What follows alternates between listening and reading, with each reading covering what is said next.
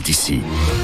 Très belle journée à l'écoute de votre radio favorite. Il est 7h30. Euh, vous avez un temps mitigé, pour pas dire gris et pluvieux, qui vous attend avec des températures maximum de 14 degrés aujourd'hui euh, dans Lyon.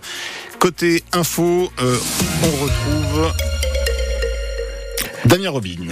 Bonjour Nicolas. Bonjour Damien. Et tout d'abord, cette nouvelle qui va faire beaucoup de déçus. Pas de festival Catalpa cette année à Auxerre. c'est une déception pour les amateurs de musique quand on sait que ce festival propose chaque été toute une série de concerts gratuits dans le parc de l'Arbre Sec qui attire des milliers de spectateurs. Mais voilà, hier, la ville d'Auxerre a annoncé que l'édition 2024 n'aura pas lieu et la principale raison de cette annulation, Philippe Renaud, c'est le coût de ce festival. Le festival a beau avoir battu son record de fréquentation en 2023 avec 52 000 spectateurs en trois jours, son modèle économique est à bout de souffle, précise le communiqué, avec un déficit pour la dernière édition du Catalpa de 45 000 euros. Un déficit alors que la ville d'Auxerre et la communauté de l'Auxerrois ont versé en 2023 210 000 euros pour accompagner le festival. Pourquoi ce déficit? Eh bien, en raison de la forte hausse des contrats de production des artistes, des frais générés par la crise de l'énergie, entre autres. Or, les perspectives pour 2024 ne sont pas bonnes. Avec les Jeux Olympiques de Paris, il y a un embouteillage des festivals aux mêmes dates. Et comme la ville, comme les organisateurs du Catalpa tiennent à ce que le festival reste gratuit, 2024 sera une année sans. Et le communiqué de la ville de conclure, cette pause sera l'occasion de réinventer un concept pérenne pour un festival d'envergure à Auxerre en 2025. L'annulation du festival Catapa pour 2024, vous retrouvez toutes les explications sur notre site internet. Trois hommes condamnés hier à Sens à des peines de prison ferme allant de 10 à 24 mois. Ils ont été jugés coupables d'une série de cambriolages ces derniers mois dans le centre Yonne.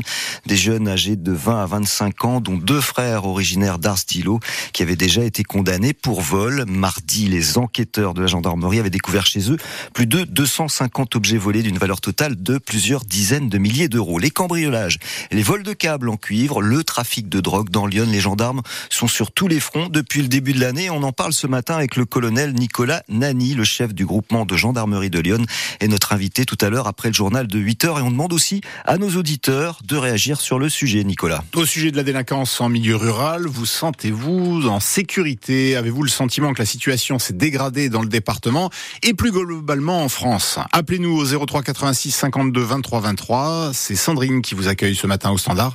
Vous pourrez intervenir après le journal de 8 heures ou alors laissez-nous un message sur la page Facebook de France Bleu Auxerre. Et si c'est compliqué avec les départs en vacances à la SNCF, avec la grève des contrôleurs, seulement un TGV sur deux.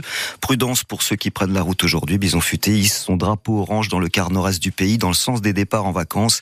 Les difficultés sont attendues aujourd'hui demain sur la 6 en Bourgogne. Le vote du budget 2024 au menu du conseil départemental de Lyon aujourd'hui. Et les élus doivent valider des dépenses de fonctionnement qui approchent les 400 millions d'euros, dont 71 millions d'euros seront consacrés au volet de la protection de l'enfance. Également au menu de ce conseil départemental, le vote d'aide financière pour l'installation de professionnels de santé. La souscription pour rénover l'église d'Écoville Sainte-Camille est relancée depuis le début de l'année. Oui, le clocher de l'église romane de Saint-Pierre et Saint-Paul tombe en ruine. Il faut dire qu'il n'y a pas eu de travaux depuis 1960. La commune a donc besoin de 40 000 euros pour l'aider à financer la rénovation du beffroi qui abrite les Elle a donc lancé une souscription car ce patrimoine fait vivre la commune, explique Philippe Van Temsch, le maire d'Écolive. Avec euh, l'association euh, Les Amis du Clocher, euh, donc on organise régulièrement des manifestations, des concerts, etc. pour faire découvrir ce, monument qui a quand même un cachet bien, particulier. On est un petit village du sud de l'Auxerrois, on ne peut briller qu'avec ce que l'on a. Donc on a des beaux monuments des beaux paysages, une histoire importante du village avec euh, donc le site euh, gallo-romain.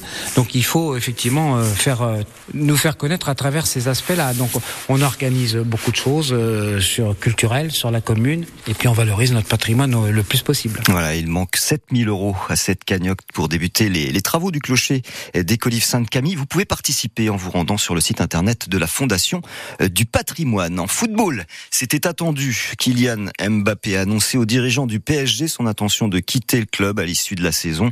Depuis son arrivée en provenance de l'AS Monaco en 2017, le joueur a disputé 290 matchs pour le PSG pour 243 buts à 25 ans. Il est le meilleur buteur de l'histoire du club de la capitale. Et avec ce départ, quand même, bien le PSG va économiser 200 millions par saison.